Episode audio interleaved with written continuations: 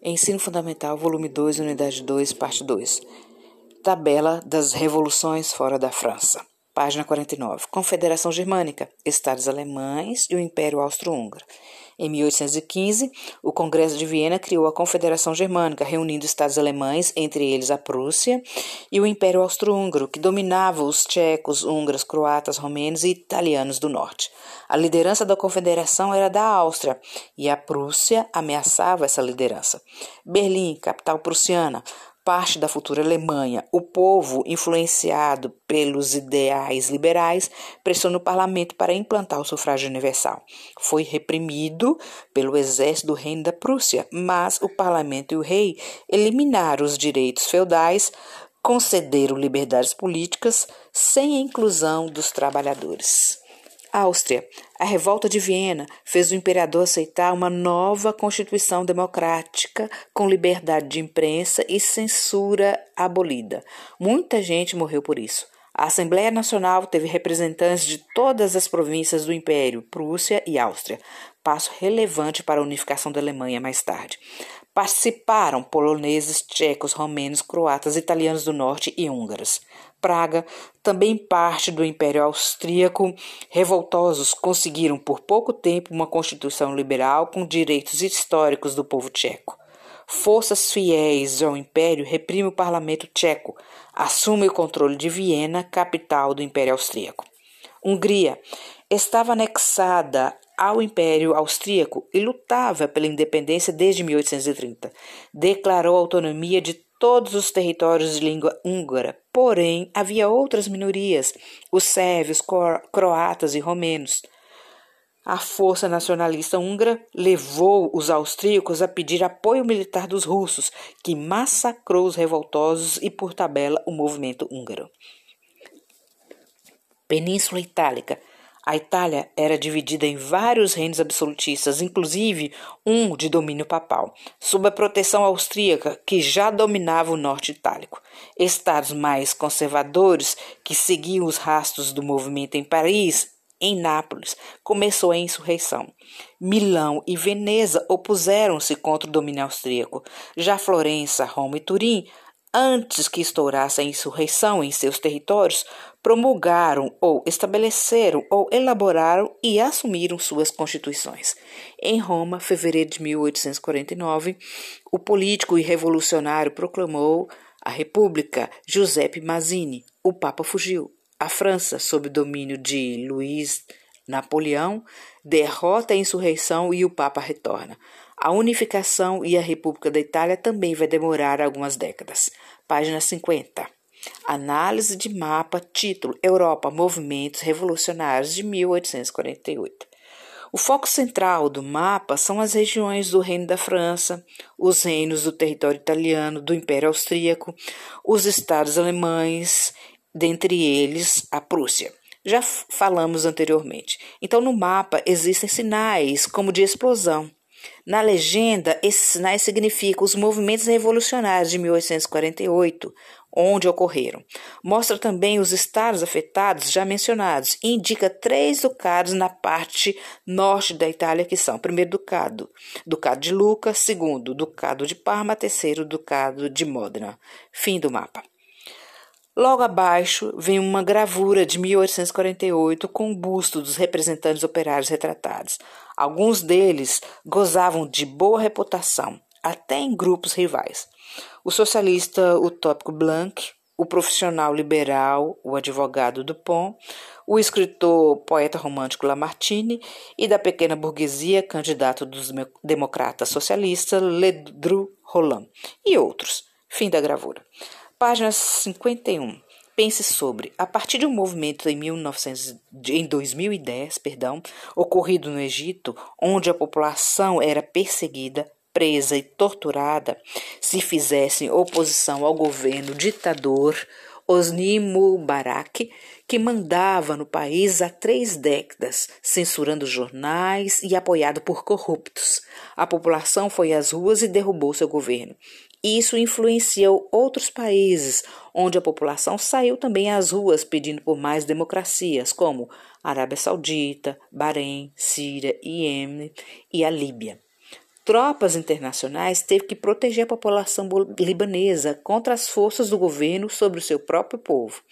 Essas manifestações contra governos ditatoriais no Oriente Médio foi denominada de Primavera Árabe. Os motivos podem ter sido outros, mas você consegue perceber a semelhança com as revoluções de 1848? Será que isso pode ou poderá se repetir? Momento Cidadania. Vamos aqui explicar como são os governos constitucionais e os governos absolutistas ou ditatoriais. O que é uma Constituição? É a lei maior de um país, que os governos elaboram leis, julgam e punem segundo ela. Caso o governo entre em conflito com a Constituição, querendo passar por cima das leis nelas estabelecidas, ele se tornará um ditador. As constituições passaram a ser comum no Ocidente a partir do século XVIII. E quanto à forma de governo? Podemos ter uma monarquia, onde o poder monárquico é hereditário, de pai para filho, e podemos ter república, coisa pública, onde o governo é eleito por determinado tempo. Página 52. Quais os tipos de monarquia? Constitucional ou absolutista? Constitucional, o rei é, obedece às leis da Constituição. No absolutista, o rei que faz as leis de acordo com os valores e crenças e de interesses do grupo que o apoia, sendo considerado legítimo. Como vemos, até o governo absolutista tem o seu limite, porque o grupo que o apoia vai dar esse limite e os valores também. Montesquieu, filósofo francês, sugeriu a divisão dos poderes em três partes para limitar o poder dos governantes. São eles: legislativo, elabora as leis, executivo, executa e administra, judiciário, julga e observa se as leis estão sendo executadas de acordo com a Constituição. A República tem a, a República aristocrática, governada pela elite, e a democrática, governada pelo conjunto da população. Nosso país, o Brasil, é uma democracia representativa com divisão de poderes. Elegemos de forma direta o presidente, o governador e o prefeito como os chefes do poder executivo. No legislativo, elegemos senadores, deputados federais e deputados estaduais e vereadores, elaboradores das leis e aprovadas pelos mesmos. Já os cargos do Poder Judiciário são, em sua maioria, por concurso público. Página 56. Derrotas e vitórias das revoluções de 1848. Os movimentos de 1848 atingiram vários lugares da Europa e, no mesmo período, sincronia temporal, que foi em 1848, foram brutalmente reprimidas e derrotadas. Mas por quê? Teremos que analisar duas grandes potências da época, Inglaterra e Rússia, pois não tiveram revoluções em seus solos e isso influenciou de forma a fracassar os movimentos de 1848. Quais as características da Inglaterra na época? Um país mais desenvolvido economicamente devido à Revolução Industrial, ou seja, grande potência econômica. Temos um exemplo disso na América, que é os Estados Unidos. Portanto, a Inglaterra tinha grande influência na Europa. O movimento operário inglês tinha acabado de ser derrotado em 1848 e sem condições de continuar a lutar. Inglaterra, líder capitalista, melhorou as condições salariais de alguns trabalhadores, altos salários, com padrão de vida parecido ao do burguês. Lideranças operárias se deixam seduzir e o combate diminui. São chamados de aristocracia operária. Outro ponto, o parlamento aceita algumas reivindicações políticas dos trabalhadores e isso diminui o ânimo da maioria dos movimentos operários. Quais as características da Rússia? A Rússia possuía maior extensão territorial, uma parte na Europa e outra na Ásia. E a economia, a base era a agricultura e era atrasado. Página 57. Camponeses, na maioria da população, estavam sob o regime de servidão, estavam insatisfeitos com suas condições e eram oprimidos pelo czar. Eram impotentes para apoiar os movimentos de 1848, devido à quase falta de ideal revolucionário. Devido a isso, o czar pôde até reprimir revolta na Áustria. Mas e os trabalhadores e nacionalistas? Por que não triunfaram em seus países? Vamos por partes. Isso tem a ver com a classe trabalhadora e a burguesia.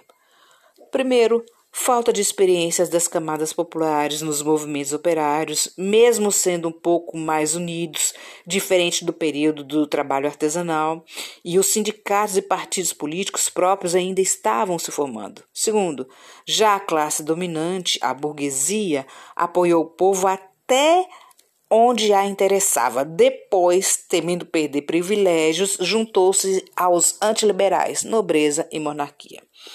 Vejamos mais de perto a situação dessas duas classes, que passaram a ser rivais. Proletariado sem experiência de luta, apesar de desestruturar a sociedade da época. Burguesia adaptou-se rapidamente, coaduna, se junta com outros setores da classe dominante, reis, nobres, latifundiários, para controlar trabalhadores, passando a se rivalizar com a classe operária. As ideias marxistas de Karl Marx e Friedrich Engels, a partir das revoluções de 1848, ganham o mundo sendo mais difundidas e influenciadoras.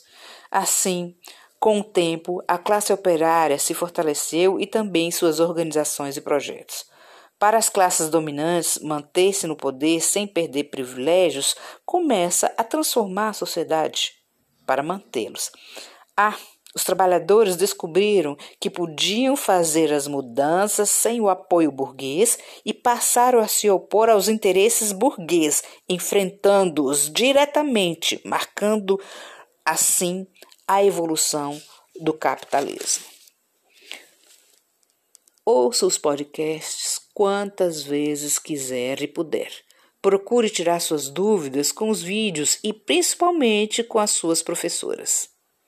Provérbio oriental: Quando se busca o cume da montanha, não se dá importância às pedras do caminho. Bons estudos.